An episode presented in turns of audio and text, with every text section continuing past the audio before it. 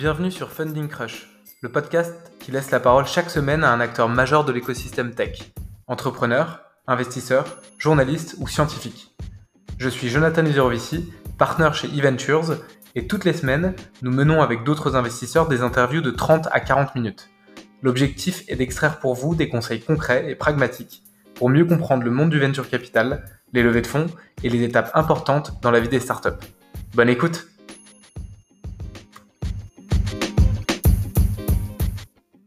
Bonjour à tous, je suis Maxime Levantec, investisseur chez Balderton, euh, et aujourd'hui j'ai le plaisir d'accueillir Henri Capoul, cofondateur de Cajou, qui annonce aujourd'hui son lancement et un tour de seed euh, réalisé avec Xange, First et des business angels reconnus, comme les fondateurs de chauffeurs privés. La particularité, c'est que c'est un tour de 6 millions d'euros, euh, et donc ça constitue pour Cajou un des plus gros seeds jamais réalisés en France. Cajou, c'est un service de livraison de courses à domicile en moins de 15 minutes. On va, dans cet épisode, on va essayer de, d'abord de, tenter de comprendre euh, ce qu'est Cajou, la proposition de valeur et, et comprendre un peu qu'est-ce qui, a, qu'est-ce qui excite les investisseurs sur ce marché. Et puis dans un, dans un second temps, on parlera de la levée de fonds de, de, Cajou et qu'est-ce qui a permis à Henri de, lever ce tour de table si conséquent. Salut Henri. Salut Maxime. Alors Henri, est-ce que tu peux euh, te présenter, nous raconter euh, peut-être ta, précédente expérience chez, Bolt et puis ensuite euh, ce que fait Cajou Ouais. Alors moi j'avais fait une, une, école de commerce, j'avais fait le SCP. j'avais passé un an en école d'ingé en dernière année, ce qui était proposé avec le SCP. Et puis j'ai commencé ma carrière chez McKinsey en conseil, donc avec des missions à Paris, mais aussi au UK, en Australie. Et puis un beau jour, j'ai été appelé euh, par Taxify, qui est devenu Bolt ensuite, qui, est, qui faisait au tout début seulement du VTC et puis qui s'est pas mal développé sur les nouvelles mobilités, notamment trottinette, euh, vélo électrique. Et donc j'ai quitté McKinsey en un peu moins de deux semaines en me disant il y a une super opportunité, je vais pouvoir lancer une activité avec gros potentiel. C'est un peu le David contre Goliath euh, où on se battait quand même contre un Uber qui était euh, sous le feu des projecteurs à l'époque, qui avait déjà levé pas mal de milliards. Donc super opportunité, j'avais 24 ans pour, euh, pour lancer l'activité. Et, donc j'y suis resté trois ans, donc on a construit l'équipe là-bas, principalement opération, avec une petite équipe marketing, pas mal de support, un peu de, de presse, affaires publiques, enfin tout, tout ce qu'il faut pour aller localiser un business dans, dans, dans, un pays.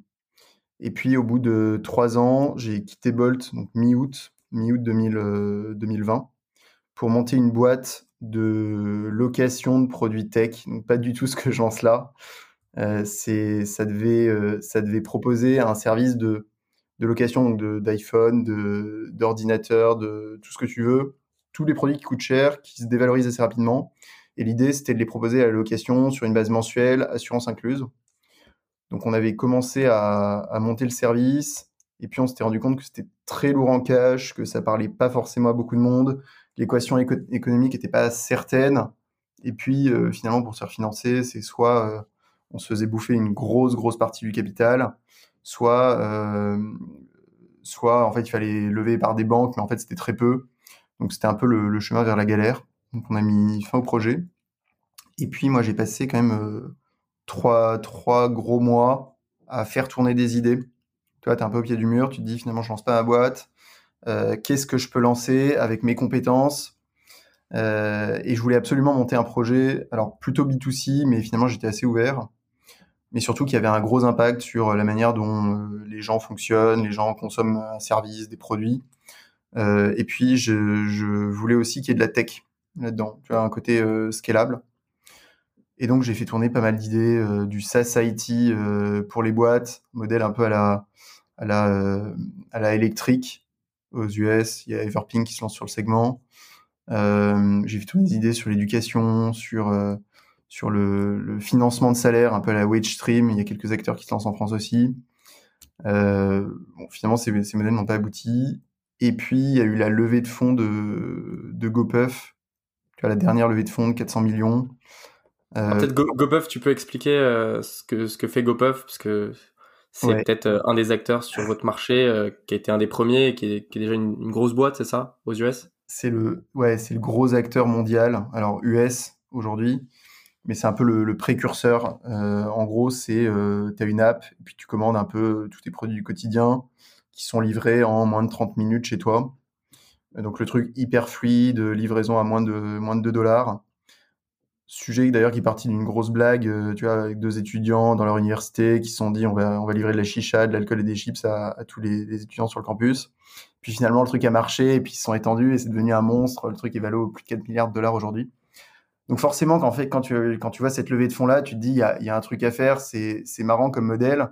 Et en fait, il y a, y, a, y a pas mal de trucs qui ressemblent, mais personne ne, ne fait exactement comme eux. Alors tu commences à te poser la question est-ce qu'un tel modèle, c'est viable en France? Est-ce que tu peux le développer en Europe? Est-ce qu'il n'y a pas des choses à, adapter aussi? Et plus tu creuses, plus tu te dis que, un, c'est une idée de ouf. tu vois, il y, a un marché qui est énorme. Et deux, euh, il y a un boulevard, notamment en France, pour lancer un tel service. Et donc, c'est à ce moment-là, donc là, on est, euh, on est fin novembre, début décembre. Là, on, je me dis, OK, il faut creuser, il y a un truc. Euh, c'est là où finalement je, bossais sur, sur une autre idée de boîte avec Jérém, qui est mon CTO, qui, euh, qui dit bah ouais, idée de ouf, euh, trop bien, on, part dessus. Donc on abandonne l'autre idée. J'en parle à deux trois, deux, trois copains, notamment Guillaume, qui est le CEO de la boîte, qui pareil en une semaine se dit mais en fait idée géniale, effectivement ça lui parle. Et donc on donc la proposition de valeur du coup pour le le consommateur final, comment tu l'as comment tu l'as défini Ce que fait Cajou en fait pour euh, c'est quoi? C'est donc c'est une app? Ouais. Et donc finalement voilà. Donc on, forme l'équipe et on se dit voilà on va on va créer un modèle un peu similaire mais il faut le réinventer pour la France. Et donc l'idée c'est de, de lancer un business de livraison de courses à la demande en 15 minutes dans toutes les euh, grandes villes de, de France et d'Europe. Et donc notre proposition de valeur, c'est d'arriver sur des moments qui sont soit pas planifié, soit un peu frictionnel, soit où c'est une emmerde logistique. Euh, on a tous ces moments-là, tu vois, où on a besoin de faire nos courses, euh, que ce soit pour acheter du PQ, du shampoing, euh, je sais pas, un apéro. Et puis, soit à la flemme, soit c'est compliqué, soit en fait, il y a plein de raisons. Et donc, on se positionne sur ces petits moments-là très frictionnels où tu te dis vraiment, j'ai besoin d'acheter mes, produits hyper rapidement en un claquement de doigts.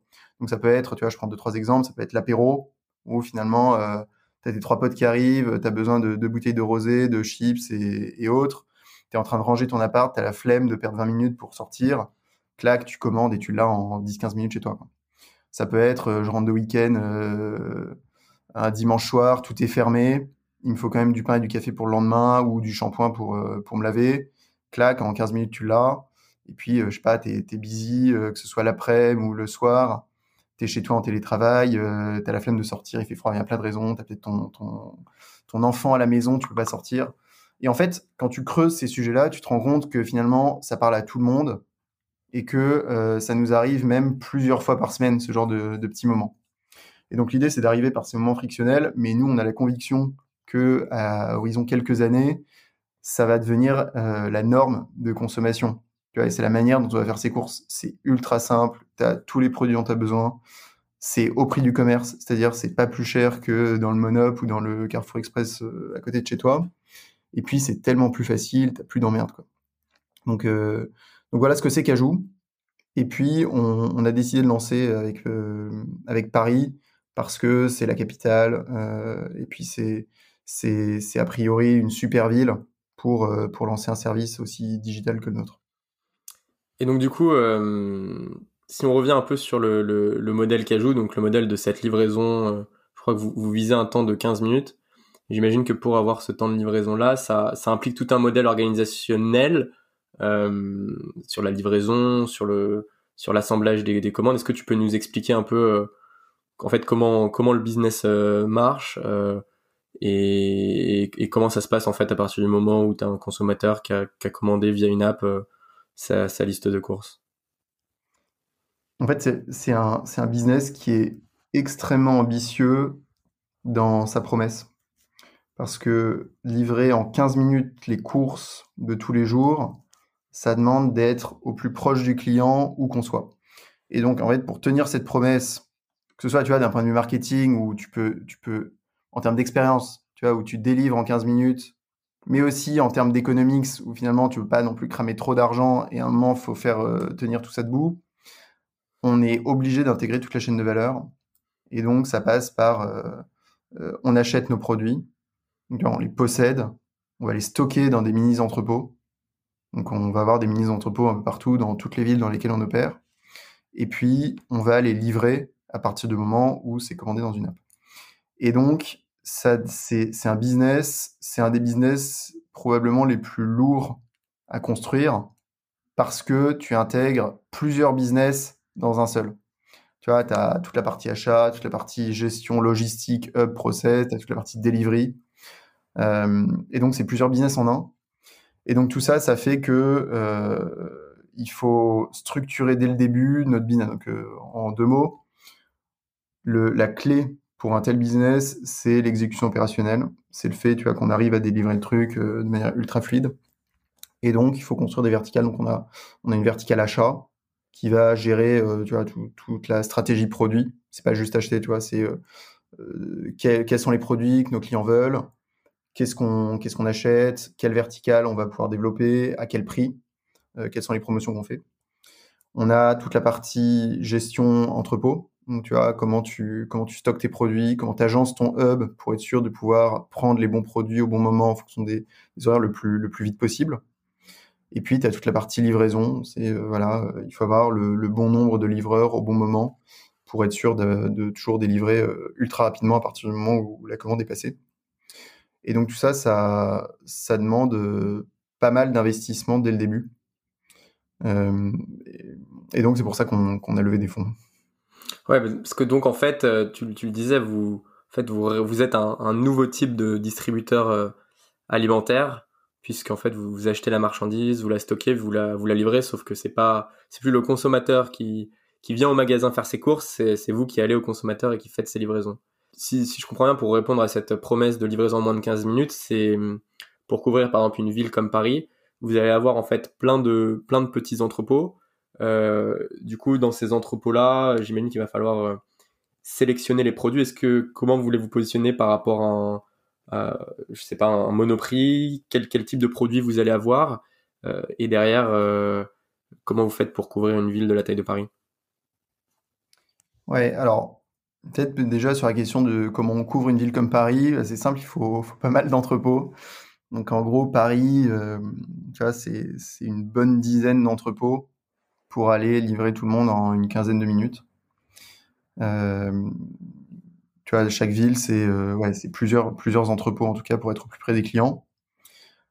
Ensuite, sur les, sur les produits qu'on va proposer à nos clients, il y a, je pense qu'il y a deux temps. Le premier temps, c'est qu'on lance sur des moments assez frictionnels. Tu vois, c'est, il faut que ça parle aux clients, il faut qu'on se différencie par rapport à euh, des Monoprix, Carrefour Express, des, grands retailers qui livrent déjà ou même des Amazon.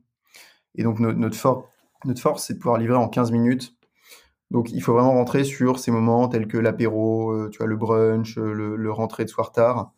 Donc on va être une sorte de mini supérette digitale avec une large gamme de choix euh, potentiellement sur des, des, produits type convenience, tu vois, ça va être ça va être tout ce qu'il te faut pour passer un bon moment chez toi, que ce soit l'apéro, une soirée télé, un petit déj un peu sympa, plus tout le dépannage. Donc tout ce qui est shampoing, déo, tout tu auras un peu moins de choix que dans ces, que dans ces grandes surfaces-là.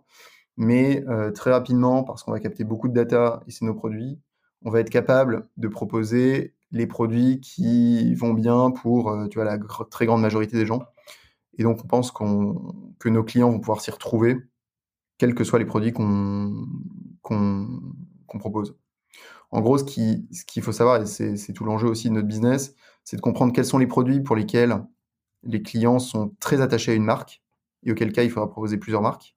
Et puis il y a des produits pour lesquels tu es prêt à, passer parce que le prix c'est un driver par exemple, ou parce qu'au fond euh, c'est quasi la même chose et tu t'en fous, tu n'as pas d'attachement.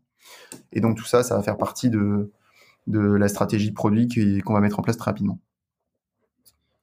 Et alors, Cajou, c'est un business euh, qui va, qui va demander beaucoup euh, d'opérationnel entre bah, les achats décharger dans les entrepôts, euh, les produits, euh, les organiser, ensuite faire les commandes, livrer.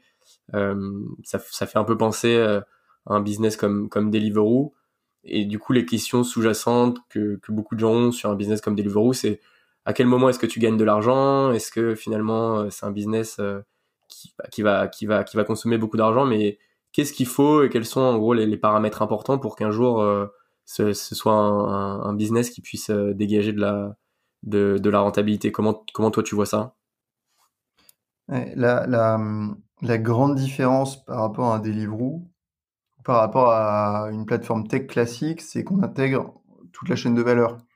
Et ça, c'est super important parce que chaque point de marge, il est pour nous et on n'est pas en train de se le partager avec, euh, avec un monoprix ou un restaurant. Ça, c'est le premier point. Et donc, en construisant ce modèle-là qui demande certes plus d'investissement, on s'assure quand même un positionnement économiquement plus viable. Et ensuite, une fois que tu as dit ça, euh, tu as pas mal de leviers, pour, de leviers pour, euh, pour optimiser ta marge, puisque tu possèdes toute la chaîne de valeur. Donc on achète nos produits, donc les revenus, c'est nos produits.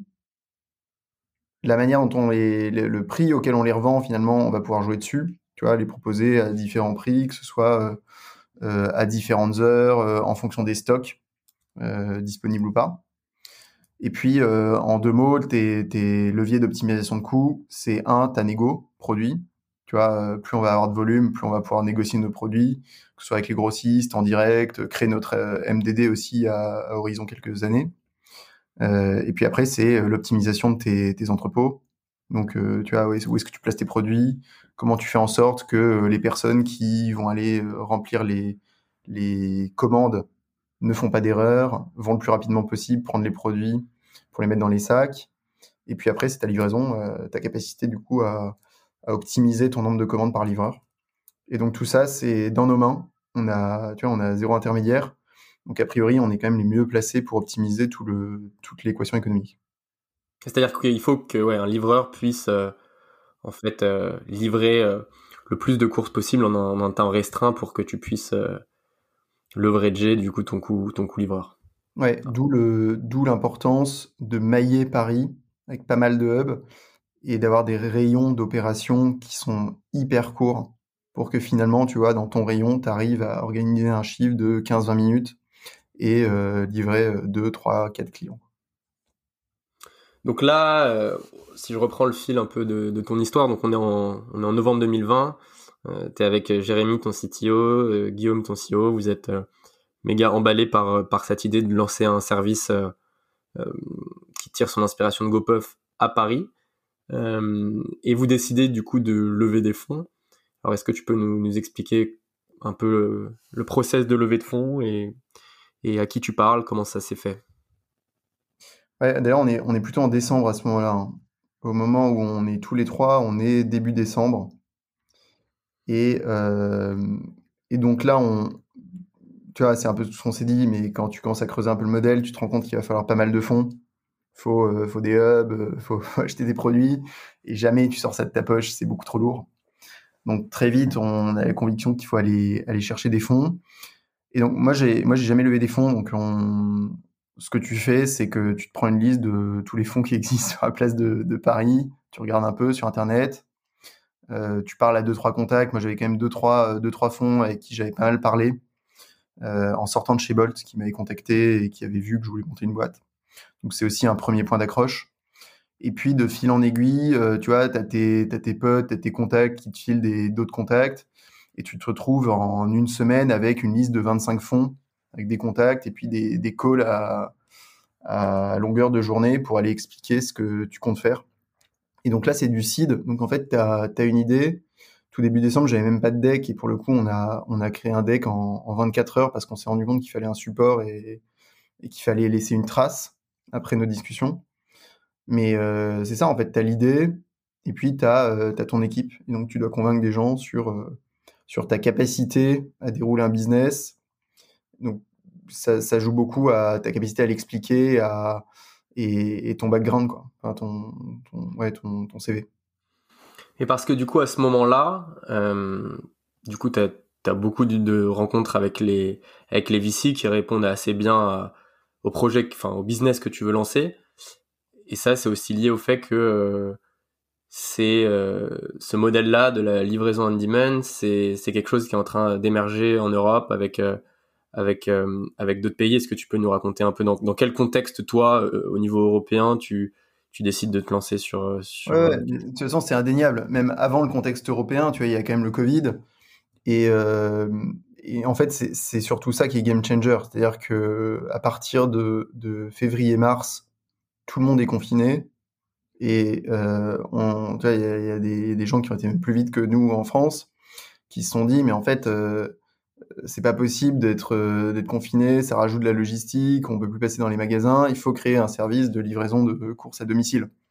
Et donc c'est plutôt dans cette thématique-là qu'il y y a des boîtes qui ont commencé à se dire, euh, notamment en Allemagne et au UK, euh, on va créer un service de livraison à la demande en une dizaine, vingtaine de minutes. Donc ça c'est le premier point. Et après, euh, nous quand quand on commence à, y réfléchir, donc fin 2020 il y a effectivement quelques acteurs qui sont déjà présents, alors de pas, pas très longtemps, mais 6-8 mois d'exercice. Ils commencent à avoir 2-3 KPI et il semblerait que c'est un modèle qui peut être viable, qui marche, il y a un peu de traction. Euh, et donc, nous, au moment où on lève, effectivement, on n'est pas les premiers à parler de cette idée-là. Et donc, c'est une idée qui parle pas mal sur, un marché qui est brûlant, parce qu'on est en train de se rendre compte aussi que que les habitudes de consommation, elles sont en train de changer pour de bon et que très probablement que le digital va prendre la main sur le, le commerce physique et que le Covid, va durer encore, on ne sait pas, mais on va peut-être même vivre avec le Covid. Donc tout ça fait que effectivement, on n'a pas forcément à évangéliser complètement les investisseurs. En règle générale, ils voient à peu près de quoi on, parle. Et donc tout l'enjeu, c'est de les convaincre sur notre capacité à, exécuter un tel business en France et d'aller plus vite que tous les autres acteurs en Europe. Euh, donc c'est dans ce contexte-là. Après, on, donc il y a quelques acteurs là au UK et en Allemagne. On n'est pas très loin, tu vois, de ce qu'ils font. Ils ont six mois d'existence. On pense qu'on peut largement les rattraper et puis que le que c'est un business qui se construit dans le long terme. Tu vois, c'est beaucoup d'investissements, beaucoup de capex. Donc c'est c'est c'est pas dans les six premiers mois qu'un gagnant se définit. Et donc on, on a quand même un boulevard qui est, qui est devant nous en France euh, encore. Hmm. C'est-à-dire oui, c'est-à-dire qu'à cette époque, donc tu as un, gros acteur allemand, Gorillaz, qui qui lève des fonds, qui, qui commence juste, mais qui a une qui a une proposition de valeur qui résonne bien, en tout cas chez les Allemands la même chose euh, au UK avec plusieurs acteurs, mais en, France, il y a, encore personne. Et du coup, dans ce contexte-là, vous, vous, commencez à parler euh, au VC. Comment, même toi, d'un point de vue stratégique, euh, lancer ce service dans une ville comme Paris et puis potentiellement après tu nous diras aller dans d'autres villes. Pourquoi tu penses que c'est pourquoi est-ce que la France est un est un marché qui, qui, qui, que tu penses intéressant pour, pour, pour, cette, pour ce type de proposition de valeur? La livraison, en fait, euh, rapide en moins de 15 minutes bah, Au-delà du fait que la France, c'est le plus gros pays en termes de, de, de dépenses dans les courses du quotidien en Europe, il euh, y, a, y, a, une vraie opportunité. Enfin, il n'y a personne qui propose un tel service. Et donc, je vois pas pourquoi la France serait si spéciale qu'il n'y ait pas de besoin, alors que dans tous les pays d'Europe sont en train de se lancer des acteurs. Donc après, il y a, peut-être un peu de, de, d'adaptation au modèle français. Donc question sur euh, tu le temps de livraison. Peut-être que dans certaines villes, tu n'as pas besoin forcément de livrer en 10 minutes, mais c'est peut-être moins de 30 minutes, ça suffit. Euh, il y a un vrai sujet aussi, stratégie produit, en fonction des quartiers et même des villes quels sont les types de produits que tu as envie de proposer.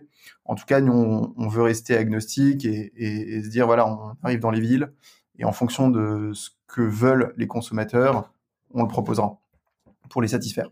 En tout cas, le fait est qu'il n'y a personne aujourd'hui sur ce secteur-là et donc, euh, faut pas tarder, faut pas mal se bouger, mais euh, en tout cas, il y a, y, a un, y a un marché, quoi.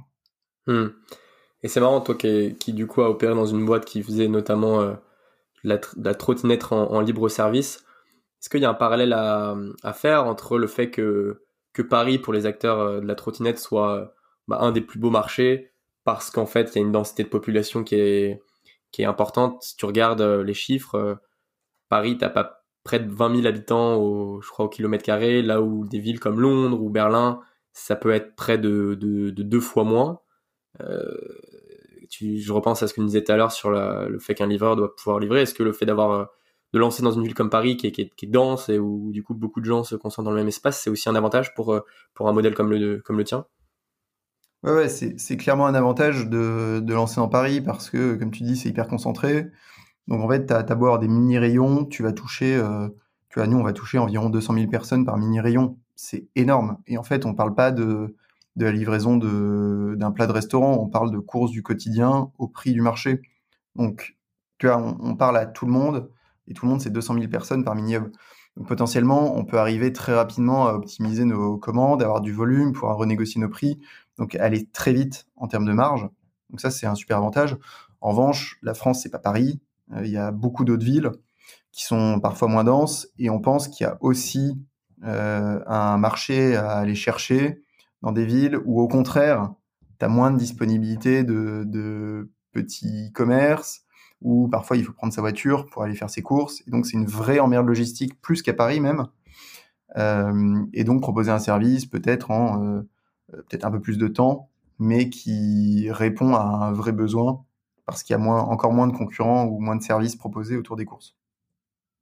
Et alors, tu as été general manager de Bolt euh, en France, euh, qui est aussi du coup un business avec bah, beaucoup d'opérationnels à gérer, du support, etc. Qu'est-ce que tu penses que cette expérience, elle t'a appris pour, euh, pour aujourd'hui lancer et opérer euh, euh, Cajou? Ouais, pour le coup, j'ai appris vraiment beaucoup de choses. Euh, et je pense que, je pense avec du recul, j'ai fait un super move de, partir de chez Mac et, de, prendre ce poste chez Taxify puis Bolt. Je pense que, tu vois, c'est, quand tu te lances sur des marchés comme ça, avec des gros acteurs qui ont beaucoup de fonds, euh, je pense que tu faut avoir conscience de tes compétences et avoir conscience que alors l'argent aide certes mais l'argent ne fait pas tout. Et qu'il y a y a aussi une place pour des acteurs qui sont plus agiles qui sont plus smart qui sont peut-être plus 80-20 qui sont peut-être aussi plus agnostiques et qui se remettent perpétuellement en question euh, en tout cas on, apprend à se battre contre des acteurs qui vont très vite, très fort, qui ont beaucoup d'argent, et à se faire une place très vite aussi en phase 2, alors qu'on a beaucoup moins de moyens. Et donc ça, c'est, je pense, c'est, c'est quelque chose que j'ai toujours gardé en tête. Et donc le fait qu'il y ait des acteurs qui lèvent pas mal en Europe, je le vois plutôt comme une opportunité parce que tu vois, ça valide en quelque sorte le, marché. Ça montre qu'il y a un certain intérêt des consommateurs pour un tel service. Et puis, on sait qu'en exécutant mieux, on peut, on peut complètement rattraper ce retard. Donc ça, c'est le, le premier point. Et puis, le deuxième point, ce que tu apprends dans une grosse boîte comme ça, surtout avec une culture estonienne, tu vois, c'est assez spécifique euh, sur la scène européenne. Euh, c'est une culture qui est, qui est vraiment combative, qui, qui lâche rien. Euh, et donc, il y, a une vraie culture du euh, très data-driven, euh, très remise en question tout le temps pour être sûr de, de rien rater. quand, tu, quand tu pars avec moins de fonds, tu es obligé de, de te remettre en question de, tu vois, continuellement et puis de d'avancer par la data parce que c'est comme ça que tu peux rattraper ton retard par rapport à des géants. Et donc si on revient sur la levée de fonds, tu commences en décembre à, voilà, aller pitcher des fonds, et tout va très vite, parce qu'en fait, du coup, finalement, tu, as tes term sheets de la part de First et Exchange, les deux fonds avec qui tu pars, en fait, avant les vacances de Noël. Est-ce que tu peux nous raconter sur tous les fonds avec qui tu discutes au départ, déjà combien il y en a, qu'est-ce qui fait que tu vas aller vers First et, Exchange, et, comment en fait tout, ça se passe en fait en, deux, deux semaines quoi. Ouais, ça se passe vraiment en deux semaines. C'est ça qui est assez hallucinant. Hein, euh, euh, et donc, bah, on parle à euh, une vingtaine de, une vingtaine de fonds, une bonne vingtaine de fonds, avec à chaque fois, un, tu un call de présentation. parfois, tu as un deuxième tour, un troisième tour. tu as des fonds comme Balderton, tu vois, où tu passes quand même pas mal de temps. Et puis, en fait, ça, tu fais ça x5, x6. donc, finalement, c'est assez lourd. Et puis, assez rapidement, on a, on a des fonds qui commencent à se positionner. Notamment, on, a, on a eu un très bon fit, typiquement avec Xange. On avait senti qu'ils comprenaient bien le modèle, qu'ils nous faisaient confiance. Euh, First également, on les a vus assez tard et finalement ils ont été très vite aussi pour nous, pour nous proposer une term sheet. Et donc finalement, à partir du moment où tu as une term sheet, ça accélère pas mal parce que euh, tu as une sorte de, de, de, positionnement obligatoire dans les quelques jours qui suivent. à partir du moment où on sait qu'on va être financé, au fond de, se dire, OK, est-ce qu'on se positionne, est-ce qu'on ne positionne pas, mais a priori, ils vont pouvoir aller vite. Et donc, ça débloque pas mal la situation pour, euh, pour accélérer. Et donc, entre le moment où on a reçu une term sheet et le moment où on a euh, signé notre, term sheet finale, il y a eu euh, peut-être un peu moins d'une semaine avec tu une prise de décision ultra rapide pour quand même pas mal d'argent à mettre sur un, sur un projet. Et comment, comment vous décidez de, du montant à lever. Est-ce que vous savez dès le départ que c'est 6 millions d'euros que vous souhaitez lever euh, comment est-ce que tu sailles ça vis-à-vis des besoins que tu as euh, ou alors est-ce que euh, finalement en fait c'est il y a un marché avec tellement de potentiel que que les fonds se disent on va on va on va on va faire un, tour de seed un peu inhabituel et, assez gros. Comment comment se fait un peu comment comment vous arrivez à se à vous entendre sur ce, chiffre? Ouais. Alors je pense qu'il y, y, a deux éléments le premier c'est effectivement tu sailles ton besoin et depuis le début, moi, je pensais que ça valait pas le coup d'aller lever beaucoup, beaucoup ou trop. Euh, donc il fallait, il faut lever le, un montant suffisant pour que tu sois large, mais que tu puisses aussi être, euh, que tu puisses tester ton modèle. Donc ça, tu le sizes avec, euh, tu, te fais un BP, tu prends des hypothèses à peu près correctes. Et donc nous, il y avait trois, trois pistes de financement. Il, y avait, il faut financer bah, une équipe, il faut financer l'acquisition client, puis il faut financer tes hubs avant que tu aies du volume euh, qui couvre euh, tes coûts. Donc tu prends, tes, tu prends tes hypothèses et puis tu te dis, voilà, il me faut un an de run, un an, un an et demi de run. Et donc, euh, nous, on avait tablé sur, sur entre 3 et 5 millions à lever. Et puis, le, deuxième élément à prendre en compte là-dessus, c'est effectivement la, le, côté brûlant du marché. Et donc là, oui, c'est illimité sur ce marché-là. Tu as les acteurs qui sont en train de, chercher des, fonds démesurés. Et donc, effectivement, on peut être tenté de lever beaucoup plus. Moi, je suis très à l'aise quand même avec le, montant qu'on a levé en seed, qui est quand même un, super montant pour, euh, pour qu'on puisse s'amuser et prouver le modèle assez rapidement. Et puis, euh, en fait, ce qu'on s'était dit, c'est que, voilà, en dessous de 3 millions, on partait pas sur le projet parce que c'était pas assez pour le coup et qu'on allait se les ailes. Euh, et puis, étant donné les discussions avec les fonds, on s'est dit que ça valait le coup de même de tirer un peu plus à la hausse et de lever 6 euh, pour être sûr que finalement son soit un peu plus large que, prévu. Alors si on regarde un peu à l'échelle euh, à l'échelle européenne, des, on parlait d'un acteur en Allemagne, Gorias, qui a levé un tour de 40 millions en fin d'année aussi. Tu as, aussi Dija qui a levé lui en lancement 20 millions pour se lancer à Londres. Puis après tu as des acteurs un peu historique de la livraison de restaurants comme euh, Walt qui est un peu l'équivalent d'un Deliveroo nordique qui euh, qui a levé aussi beaucoup d'argent, qui est un acteur plus mature mais qui voudrait aussi euh, lancer ce type de, de sujet. Donc tu as beaucoup beaucoup d'acteurs, pas beaucoup en France. Est-ce que, est-ce que quelque part il y, y a une course à, à, à, atteindre à une certaine échelle qui te permet d'aller atteindre une rentabilité? Comment tu vois en fait ce, ce marché évoluer? Parce que les acteurs vont se lancer dans plusieurs pays euh, est-ce que tu ressens, tu ressens un peu cette, course à, l'échelle pour aller à, la conquête des villes, un peu comme, euh, comme il y avait pu avoir dans le marché de, de Deliveroo, euh, avec Take It Easy, etc., ou, même les trottinettes. Comment tu, comment tu vois un peu toi ce marché évoluer, puisqu'on est encore au, début, avec le service qui se lance aujourd'hui à Paris avec, avec Cajou? Ouais, bah c'est évident que c'est un marché de c'est un marché où il faut aller super rapidement et il faut être euh, le premier, il faut être, euh, faut être plus rapide que les autres. Et donc, euh, c'est un élément à prendre en compte. Et le fait qu'il y ait des acteurs qui ont levé beaucoup, moi je trouve que c'est plutôt positif, encore une fois, parce que ça valide le marché, ça montre qu'il y a un vrai intérêt, ça montre qu'il y a des fonds qui sont prêts à mettre beaucoup pour accompagner ce genre de business qui est quand même assez lourd, tu vois, il y a beaucoup d'investissements en amont. Donc c'est plutôt positif pour nous.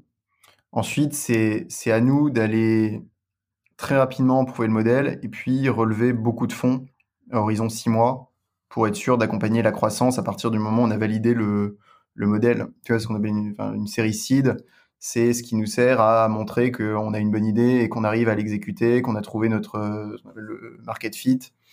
Et une fois qu'on a ça, on va pouvoir euh, appuyer sur l'accélérateur et lever un gros tour euh, rapidement pour, euh, pour, pour s'étendre aussi dans d'autres pays en Europe. Mais ouais, pour répondre à ta question, bah, je pense que c'est un marché qui est tellement immense. Tu vois, c'est encore plus immense que les restaurants, c'est encore plus immense que les VTC, que les trottinettes. Le revenu de ce marché-là est énorme. 4-5 fois plus gros que le VTC. Euh, donc il y a de la place aussi pour plusieurs acteurs a priori. Il y a énormément de villes à mailler. En revanche, il y aura un leader, comme partout, et donc, on va viser cette place-là. Et on pense qu'on est dans les starting blocks aussi pour y arriver. C'est pas six mois de différence qui vont, qui vont, euh, qui vont jouer sur le long terme.